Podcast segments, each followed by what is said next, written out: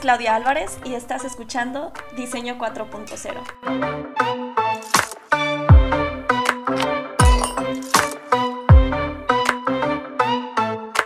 Justo en el lugar donde no hay claridad o los problemas no han sido definidos, Diagonal Estudio entra en acción. Son un equipo de cuatro personas, todas con un background diferente pero con un propósito en común, esta semana, Jorge y Emma de Diagonal Estudio nos comparten sobre su filosofía de trabajo y su experiencia con proyectos de futuros con toque social. Gracias por acompañarnos hoy. Muchas gracias por invitarnos, Jorge.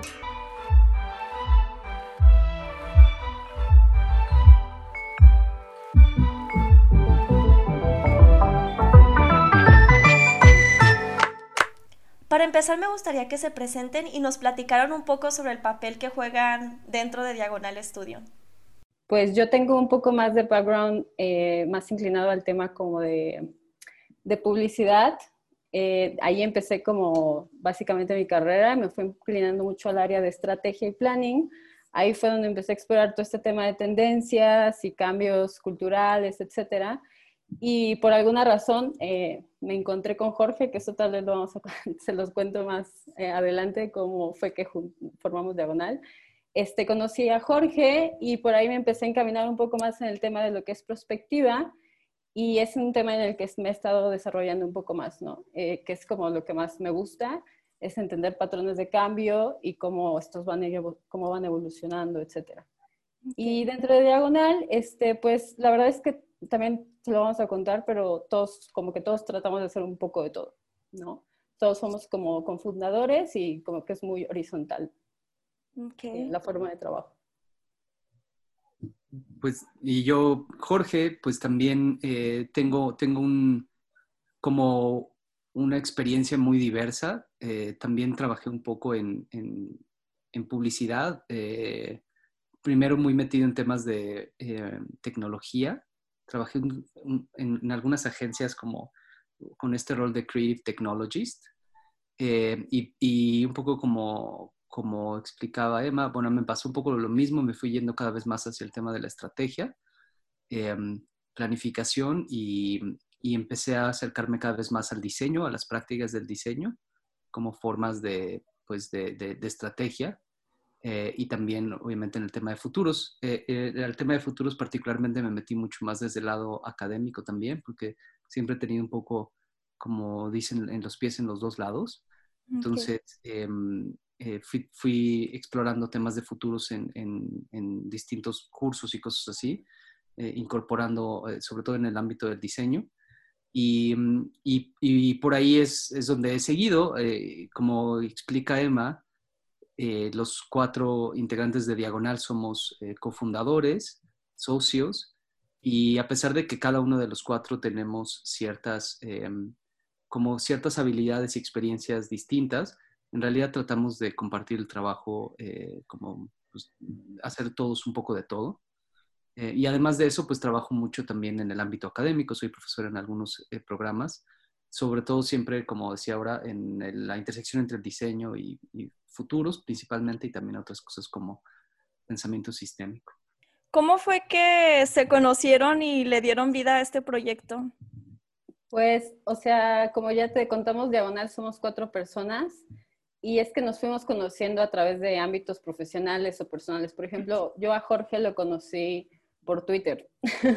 por mucho tiempo nos fuimos conociendo por Twitter porque teníamos mucha afinidad en temas, hasta que justo en un momento pues yo le escribí para decirle que tenía esta inquietud como de tal vez hacer un giro de carrera y fue justo donde empezamos a trabajar juntos en otro lugar donde fue donde conocí a, a los otros dos integrantes que son Fer y Jaime y también por cuestiones de la vida pues cada quien como que se fue saliendo, cada quien fue agarrando un camino igual dentro del diseño o la perspectiva, pero como que cuando en algún momento nos volvimos a encontrar, empezamos a trabajar, no sé, Jaime con Jorge o yo con Jorge. Creo que un poco el eje también fue Jorge de cierta forma, porque él también conocía a Fer, yo no la conocía tanto. Este, y entonces como que teníamos, em, teníamos como estas, éramos estas cuatro personas que estábamos buscando eh, buscar cierta independencia y trabajar con personas que tuvieran una visión similar eh, en la forma de colaboración y de trabajo. Y creo que los cuatro la tenemos como, tenemos mucho esa afinidad, a pesar de que somos como perfiles, dijera, muy diferentes unos de otros.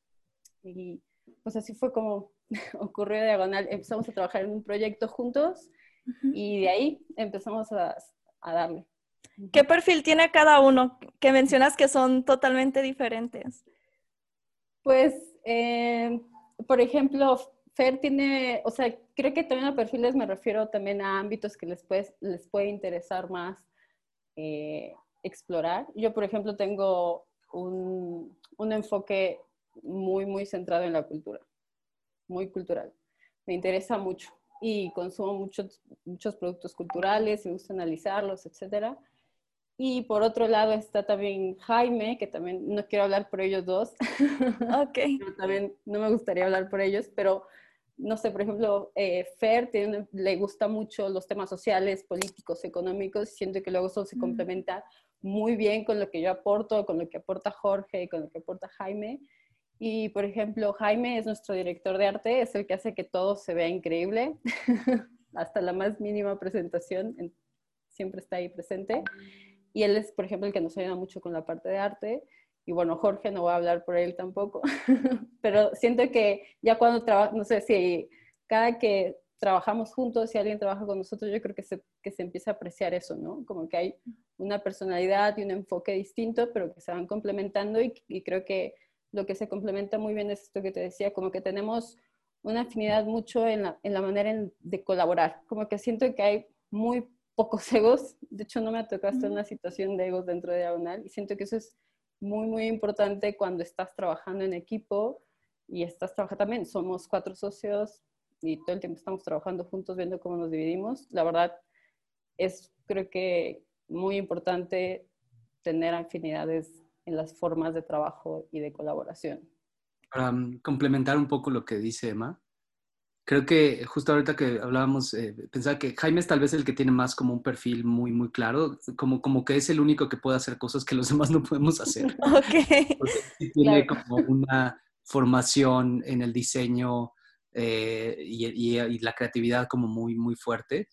Eh, aunque lo interesante es que él también, pues a lo largo de su carrera y ahora, sobre todo en diagonal, le, le, le empieza a entrar a más cosas eh, que hacemos nosotros. Okay. Em, eh, eh, igual, como dice Man, no, no, no, quiero hablar por los demás, pero por ejemplo, Fernanda, que viene por un, llegó a este mundo más desde un interés en el, en el arte.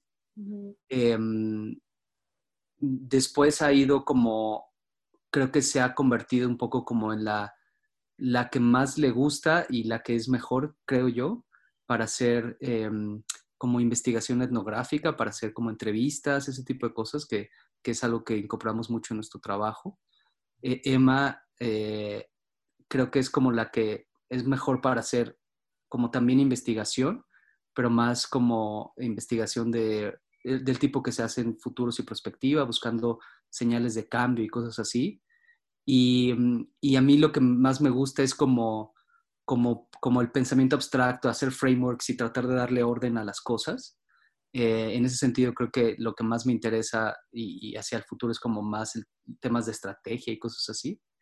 Eh, entonces, eh, como que lo que, está, lo que está padre es que en, el, en el, los procesos como de trabajo tenemos los, el suficiente conocimiento y experiencia uno de, los, de lo que hacen los demás, pero también cada uno jala las cosas hacia estos distintos ámbitos, ¿no? Entonces, eh, en ese sentido, lo, tenemos como, como perfiles parcialmente diferenciados y parcialmente como muy compatibles. ¿no? Ok, son como se complementan porque no son la misma persona. Mm. Cada uno tiene unas habilidades muy diferentes, pero al final tienen como un propósito en común y eso es lo que los mueve para que funcionen como equipo. ¿Podríamos decirlo así o...? Sí, como, Que, como que cada quien jala hacia un lado, aporta algo distinto pero al mismo tiempo no somos tan, tan distintos como para que no haya compatibilidad o incluso intersección entre nuestros intereses y habilidades, ¿no? O sea, hay, hay, hay una buena intersección entre, entre, entre lo que podemos hacer como para poder colaborar, pero también cada quien lo lleva hacia, hacia otro lado. ¿no?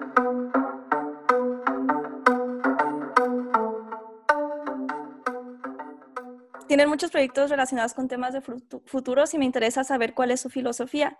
Muchas veces nosotros cuando imaginamos diseño de futuros pensamos cosas como de megatendencias tecnológicas, ¿no? Que va a ser algo de robótica, nanotecnología, cosas muy, muy por ese estilo.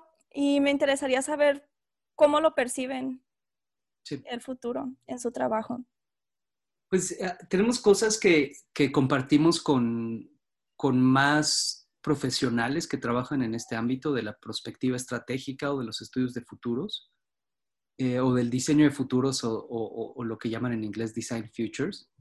Em, y, algunas de estas cosas básicas son, por ejemplo, como que eh, estos campos, estas prácticas no se tratan de predecir el futuro, sino se tratan de imaginar muchos futuros, futuros alternativos, escenarios, y después eh, usar esos escenarios o aprovechar esas, esas imágenes del futuro para muchas cosas que pueden ser para detonar conversaciones sociales, para eh, alimentar e informar estrategias, para igual alimentar e informar procesos de innovación, de diseño estratégico, ¿no? Desde hemos tenido la oportunidad de usar estas imaginaciones del futuro para muchas de ese tipo de cosas, ¿no? Eh, otra de las cosas como eh, que compartimos con más, más eh, despachos y profesionales de este campo es que si bien en algún momento ese, ese, ese trabajo de perspectiva y de futuros dependía mucho de la investigación, por ejemplo, lo que refería a un momento de señales de cambio, tendencias, ese tipo de cosas, y después de la imaginación de escenarios o futuros alternativos que muchas veces se mm, convertían en reportes, en, en, gráficas, en textos, etcétera, eh, cada vez más eh, se usan también para producir artefactos de diseño con el objetivo de materializar, darle un poco más de vida a, esos, a esas imágenes del futuro a través de, eh, desde, digamos, ilustraciones, videos, este, artefactos físicos, para, precisamente para, para comunicar esos, esos escenarios o esas imágenes del futuro de una manera más interesante eso también lo, hacemos.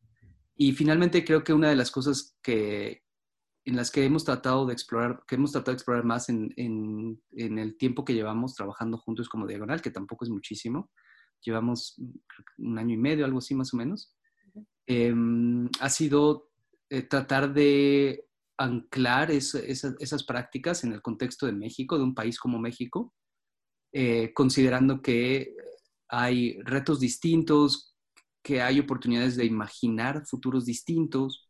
Entonces, eh, eh, y eso también aprovechando la experiencia que, hemos acumulado en el trabajo de diseño, eh, de hacer mucha como investigación de campo, mucha investigación de este tipo como más cercana a la etnografía.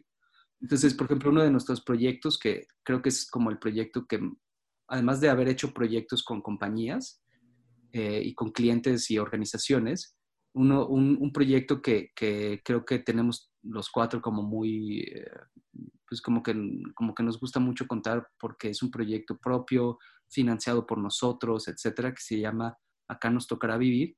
Fue un proyecto en el que colaboramos con tres familias de la Ciudad de México y del Estado de México para imaginar futuros y después eh, construir una instalación que, que eh, exhibimos en el Abierto Mexicano de Diseño el año pasado, en el 2019, y que era una manera en la, cual nosotros queríamos como ah, tomar un, básicamente como hacer un, proyecto de investigación de futuros para tratar de entender cómo la gente eh, en México, sobre todo en, ese proyecto específico en, barrios populares, imagina el futuro, cómo podríamos enriquecer o multiplicar las imágenes de futuros que ellos generan y después mostrarlo para eh, colaborar con una discusión más amplia que hay en el campo de futuro sobre la necesidad de imaginar futuros diversos, plurales, etcétera, y con eso también detonar conversaciones como las que de hecho tuvimos en, en, los días que duró la exhibición, con, con, con la gente acerca de, del futuro y el futuro pensado desde estos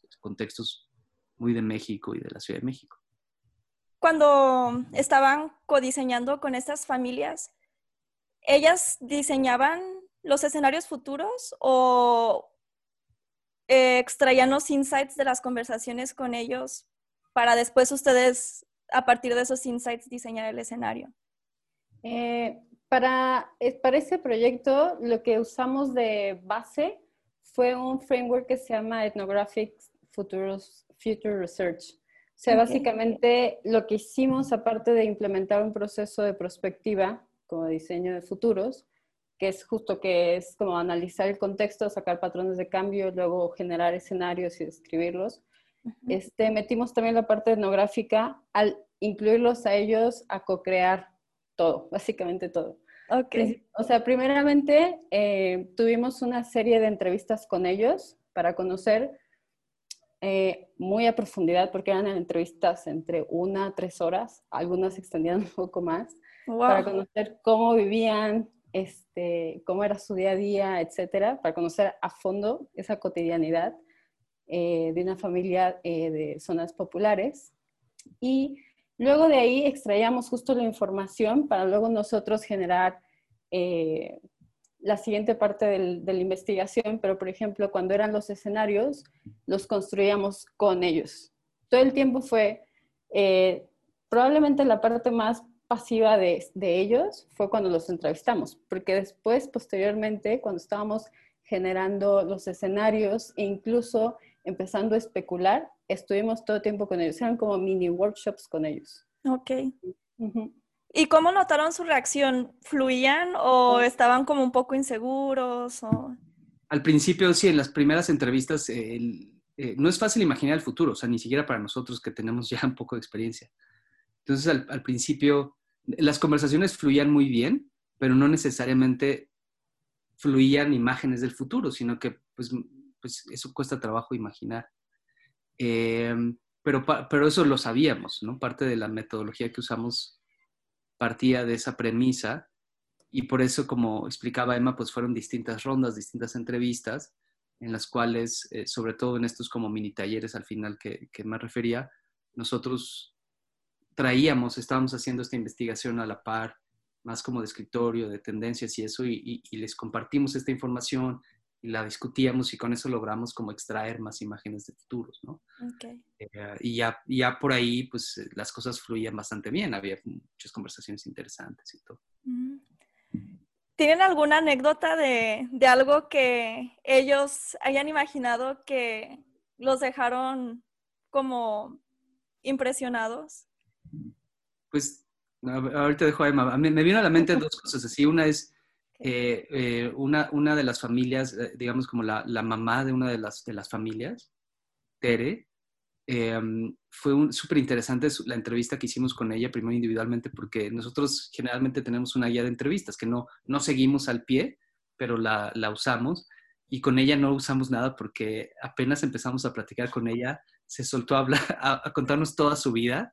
Nos contó mucho sobre su vida, su, su, su familia, su pasado, sus relaciones familiares y de su barrio. Eh, literalmente, o sea, creo que le hicimos como dos preguntas y se soltó. Y, y, ya nunca, y fue súper interesante. Y me, y me acuerdo de otra de, que, que, de hecho ese tipo de cosas llegaron a estar ahí en la exhibición.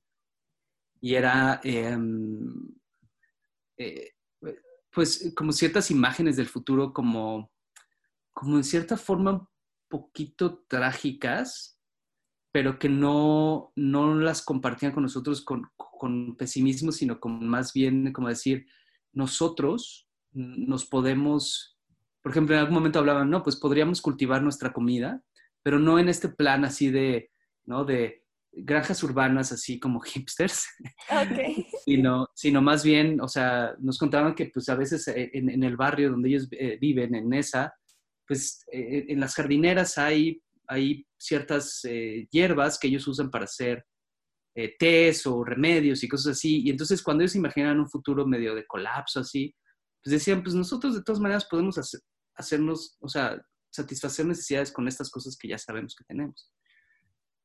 Por ahí había unas cosas interesantes. No sé si Emma, Emma recuerda sí. más.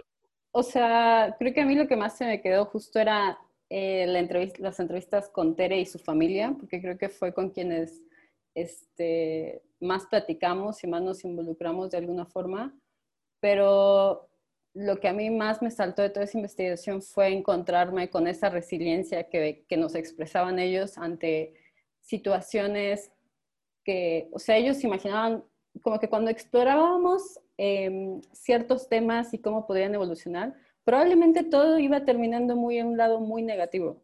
Como que todo eh, podría estar peor, peor, pero ellos era como si iba a estar peor, pero la verdad, como que ni siquiera se, ni siquiera les daba un poco como de bajón ni nada, o sea, ni les preocupaba tanto, es como, puede pasar esto, pero la verdad, la, puedo pensar en esta solución, o puedo hacer esto otro, ¿sabes? Como que esa resiliencia eh, no la tenía yo tan presente y siento que mucha gente tampoco lo tiene cuando hablamos justo de futuros. Es como es, esta situación de todo estar mal, uy, todo estar mal y como que parece que nos quedamos en ese, en ese bucle de todo estar mal y estas personas encontraban una forma de solucionar esa situación que estaba mal. ¿no? Qué interesante. A mí sí me ha pasado mucho eh, como en ejercicios de imaginar escenarios futuros, termino haciendo algo muy distópico y, trágico y... es, un reto, es un reto no caer en esas cosas. O sea, nosotros hasta internamente cuando hacemos esos ejercicios es, uy, no, pero todo esto está sonando muy negativo, así, o sea, hay que forzarnos a ver cómo podemos darle la vuelta a esto y no por buscar una positividad falsa, sino porque sí existen otras formas de imaginar esos futuros posibles, pero parece que estamos por muchísimas situaciones de nuestro contexto como muy eh, encerrados en pensar de esa forma, ¿no? Sí. Yo siento que en mí influye mucho como ver eh, Black Mirror o películas de ciencia ficción que terminan teniendo un toque bastante distópico, imagino, para generación, generar pues conversación, más que nada. Tal vez eso en mí ha influido, no sé si tengan algún consejo para las personas que estamos iniciando con estos temas, eh, ¿cómo podemos llegar al um, soft spot como en medio de algo que no sea utópico o falso a caer a lo distópico? Pues, pues yo lo que creo es que, y es como nosotros lo practicamos, no es, no es tanto buscar como un solo spot, sino em, como considerar todos esos futuros, esas posibilidades, ¿no? El, el, el, hay una, una frase que me gusta mucho de un, de un autor de, de, este campo, eh, Jay Ogilvy, que le llama la postura escenárica. En inglés le dice scenaric stance. Y justo dice es que cuando eres capaz de imaginar casi todo el tiempo simultáneamente como muchos futuros, entonces puedes trascender el optimismo y el pesimismo. O sea, el optimista es el que solo ve el futuro positivo, el pesimista es el que ve solo el futuro negativo, y en cambio el que ve escenarios o el que ve futuros alternativos es optimista, pesimista y muchas cosas en medio al mismo tiempo porque estás considerando todo el tiempo todas esas posibilidades, ¿no?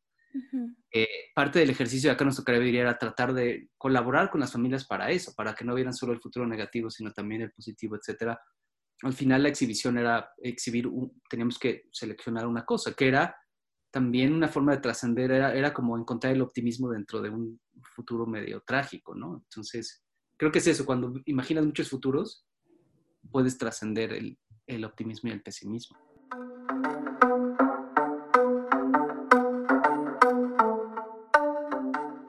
Ahorita en la maestría estamos trabajando un proyecto sobre temas de futuros, curiosamente.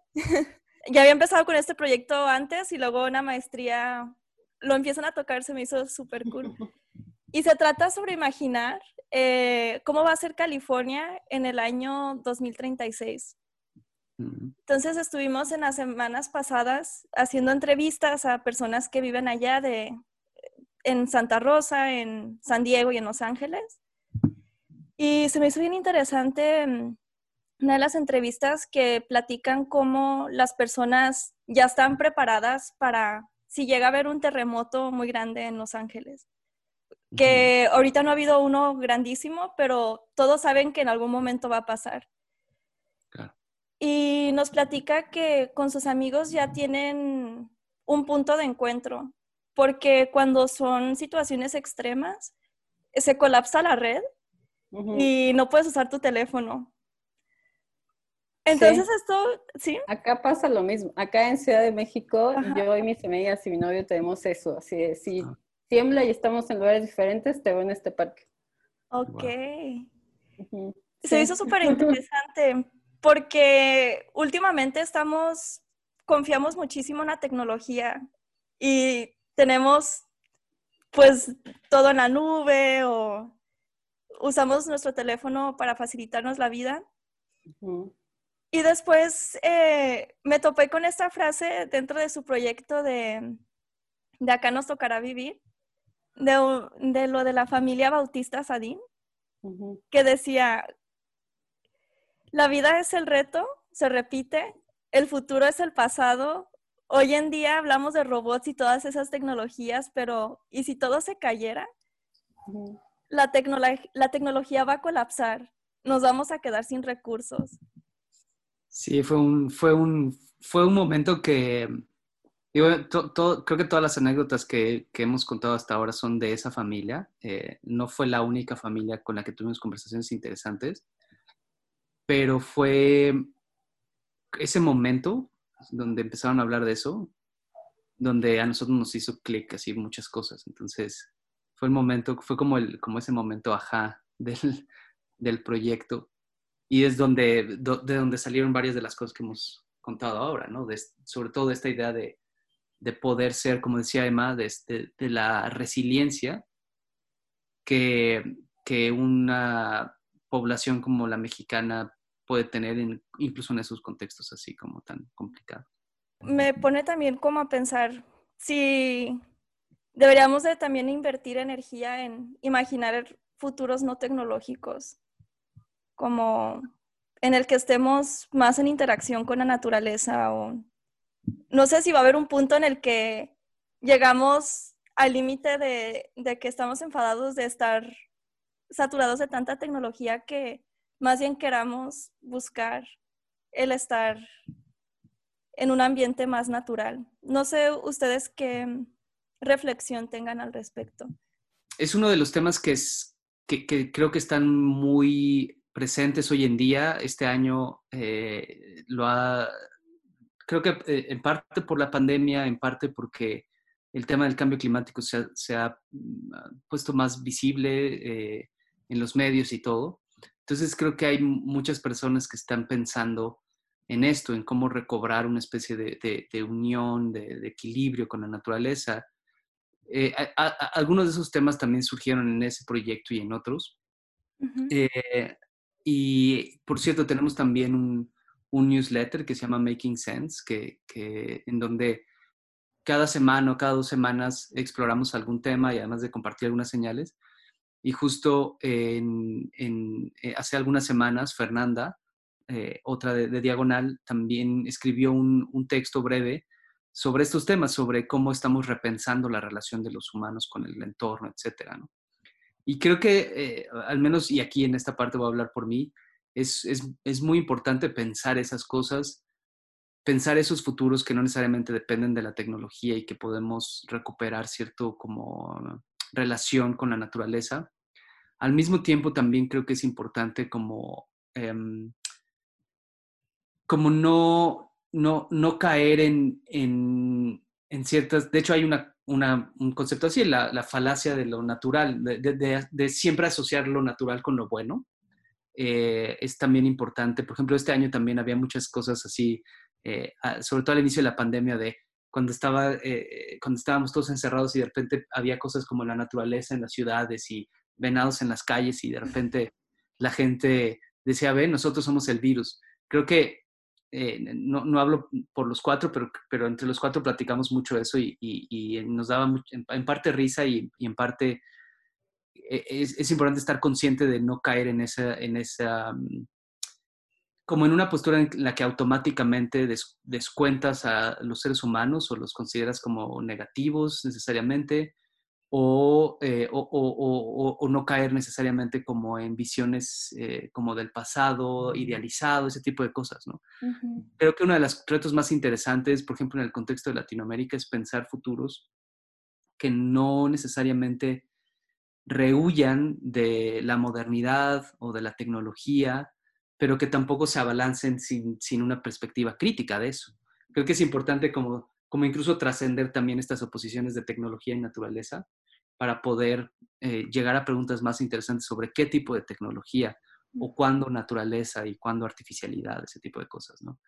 Entonces, y, creo que la, perspectiva de futuros te permite hacer esas cosas. Por ejemplo, hay un, marco conceptual muy conocido en el campo de futuros que, se le llama a veces los futuros alternativos o las cuatro imágenes genéricas que propuso James Dator y, en y que sirve mucho para pensar este tipo de cosas. Entonces, según él, durante, según él, eh, los seres humanos o, o recientemente en nuestra cultura tendemos a pensar futuros en una de cuatro como arquetipos o imágenes genéricas, algunas de las cuales son muy de este tema de recobrar, recuperar la, el equilibrio natural y otras son más bien la, que llama de transformación, son de artificialidad y tecnología, etcétera, y otras que son más de colapso, otras que es de crecimiento, y lo que tiene muy poderoso la manera de pensar de James Dator con esas imágenes, que se pueden usar para analizar imágenes que existen o para producir nuevas imágenes de futuro, creo que una de las cosas más importantes es que esos cuatro futuros no,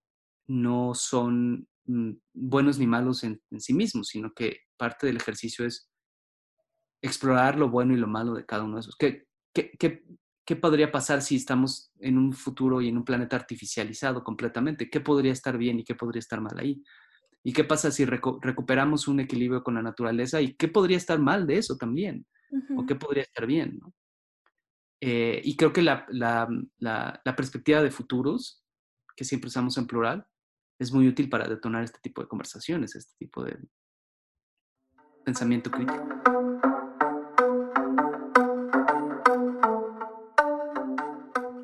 Antes de, de terminar, ¿nos podrías compartir una persona que admires, un libro que recomiendes leer y una empresa que también eh, admires mucho su trabajo? Bueno, eh, justo, y lástima que, que, Emma ya no está aquí para, para completar, complementar esta, esta respuesta, porque lo que queríamos era que, eh, como que en diagonal, como, como que somos los cuatro, pero también cada uno es tan eh, individual, que en realidad sería mucho mejor que cada uno de nosotros te diera una respuesta para eso. Em, justo acabo de mencionar a James Dator, entonces creo que esa persona, y, y perdón, voy a mencionar gente de este campo de futuros, ¿no? Porque otra de las cosas que tenemos en Diagonal es que nos interesan muchas otras cosas que están fuera del diseño de futuros y, de estos dos campos. Em, y, pero, pero justo creo que el trabajo de Jim Dator eh, lo hemos usado mucho, a mí personalmente me ha influenciado mucho por las razones que ya dije hace un momento. Em, hay, hay, por ahí un libro de Jim Dator, pero no, es más bien una antología, no hay, eh, como que no publicó un libro así por sí mismo él.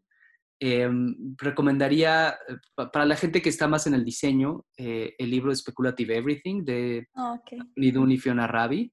Y la gente más corporativa, hay un libro que me gusta mucho que se llama Rethinking Strategy de Steve Tige, un, australiano, muy, muy bueno, muy claro para, para, el uso de perspectiva y futuros en, en organizaciones y entornos corporativos y de, despachos y de, como de colegas que hacen este tipo de cosas. Eh, igual a mí, esto es muy personal, pero creo que también el resto, nos gusta mucho y a mí me gusta mucho el trabajo de Extrapolation Factory. Es un despacho, son dos, diseñadores eh, en, Nueva York y que, y que una de las cosas bien interesantes que hacen es, es que siempre sus proyectos son como participativos, siempre son futuros eh, eh, imaginados junto con la gente. Entonces creo que ellos también nos han influenciado mucho y, este, y pues creo que deberían de checar su trabajo. ¿Y dónde la gente podría checar el trabajo de ustedes? ¿Cómo los podemos encontrar? Pues tenemos un, un Instagram que es Diagonal Estudio y tenemos una página que es diagonal.estudio. Ahí, como no siempre estamos actualizando todo el tiempo, pero generalmente cuando hacemos algo que queremos compartir, por ahí lo compartimos. Y, en LinkedIn también tenemos un sitio, un perfil, eh, Diagonal Estudio. Perfecto. Y te, paso los, los links ahí directo por si los quieres compartir en las notas. Sí, gracias. Ahí los dejamos en la descripción del episodio.